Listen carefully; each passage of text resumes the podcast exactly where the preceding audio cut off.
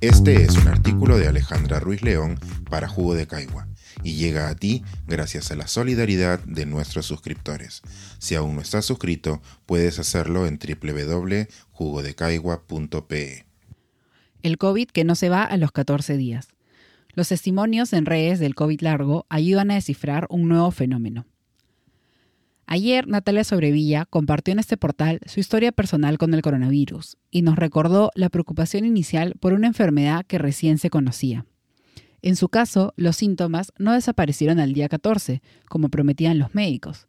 Natalia, como miles de pacientes en todo el mundo, experimentó una situación que todavía no encuentra nombre definitivo. Síndrome post-COVID, COVID largo o long haul COVID. No es casualidad que no exista un nombre único para describir a los pacientes que presentan síntomas de COVID después de haber padecido la enfermedad. Esto demuestra lo poco que conocemos sobre la vida después del COVID. Gran parte de los esfuerzos se han dirigido a reducir el número de pacientes en UCI, a conocer en detalle cómo se transmite el virus y el desarrollo de vacunas eficaces y seguras. De forma correcta, las campañas de salud pública se han enfocado en evitar los contagios y en buscar sobrevivir a la enfermedad, lo cual hace que pase desapercibida la situación de pacientes como Natalia. En otros casos, esta situación ha sido ignorada. La incertidumbre producida por la pandemia hace que nos aferremos ciegamente a los pocos indicadores que tenemos. Por ejemplo, acudimos a pruebas moleculares para saber si tenemos el virus en nuestro cuerpo e interpretamos sus resultados como absolutos, atribuyéndoles información que las pruebas no nos brindan. Asumimos una prueba molecular negativa como el fin del COVID-19, cuando realmente los síntomas pueden persistir. En el caso de los pacientes con COVID largo, no es solo que las pruebas moleculares digan ya no hay enfermedad, también lo afirman los médicos que han ignorado estos síntomas.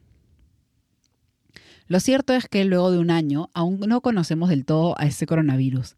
En este proceso todo aporta, la investigación científica, el actual médico y la experiencia personal de los pacientes. Involucrar a estos últimos en una investigación no es una experiencia única de las pandemias, es una estrategia conocida como investigación participativa o investigación responsable. Muchas disciplinas la adoptan como una forma de involucrar a los pacientes y otros grupos de interés como parte del proceso de investigación, para así reducir fricciones en el momento de aplicar un nuevo conocimiento o una nueva tecnología. En el caso de la pandemia, el involucramiento de los pacientes no ha respondido a ningún diseño metodológico, su afloramiento ha sido orgánico. Ante la falta de respuestas de la comunidad científica, los pacientes de COVID largo encontraron en las redes sociales la plataforma que necesitaban para describir la situación que vivían. En grupos de Facebook, miles de long haulers de COVID-19 comparten sus síntomas, las estrategias que usaron para mejorarlos y también encuentran el consuelo que los saturados sistemas de salud son incapaces de darles. Estos grupos de redes sociales ayudan a validar sus síntomas, pues intuyen que no son solo resultado del estrés o la falta de ejercicio físico, como les han dicho en muchas ocasiones. Mientras más pacientes cuentan sus experiencias entre amigos, familiares y audiencias en redes sociales, las instituciones también empiezan por escucharlos.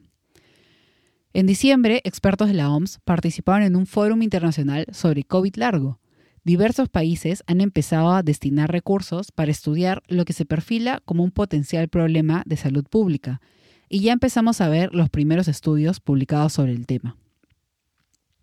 Las primeras respuestas son igual de variadas que los síntomas que experimentan los pacientes de este tipo de COVID. Sin embargo, un síntoma que parece persistir es la falta de aire al subir escaleras, al hacer recados o al dormir en una postura determinada. Como ha ocurrido con otros aspectos de la pandemia, la primera información nos llegó desde Wuhan. En un artículo publicado en The Lancet, se observó que más del 75% de pacientes hospitalizados entre enero y mayo del 2020 mostraba por lo menos un síntoma seis meses después. Por otro lado, un estudio que aún no ha pasado por la revisión por pares analizó a pacientes de COVID largo de 56 países, y ha identificado 66 síntomas diferentes que afectan al corazón, los pulmones, el sistema gastrointestinal, los músculos, las articulaciones y el sistema neurológico. Las vacunas también se han sumado a la lista de interrogantes sobre cómo deberíamos tratar a los pacientes de COVID largo. En grupos de Facebook, varios pacientes muestran su preocupación sobre cómo respondería su cuerpo a las diferentes vacunas. A pesar de la incertidumbre, es claro que los beneficios de la vacuna exceden el riesgo de volver a desarrollar la enfermedad. Para asombro de los pacientes y de los expertos, las vacunas han aliviado muchos de los síntomas del COVID largo. Ante esta buena noticia aparecen aún más interrogantes. ¿La vacuna funcionó como un placebo que eliminó los síntomas de estos pacientes? ¿O la activación del sistema inmune hizo que sus cuerpos atacaran algún remanente del virus? ¿Podemos ya dejar de proclamar que las redes sociales no aportan al conocimiento científico? Este es un artículo de Alejandra Ruiz León para Jugo de Caigua y llega a ti gracias a la solidaridad de nuestros suscriptores. Si aún no estás suscrito, puedes hacerlo en www.jugodecaigua.pe.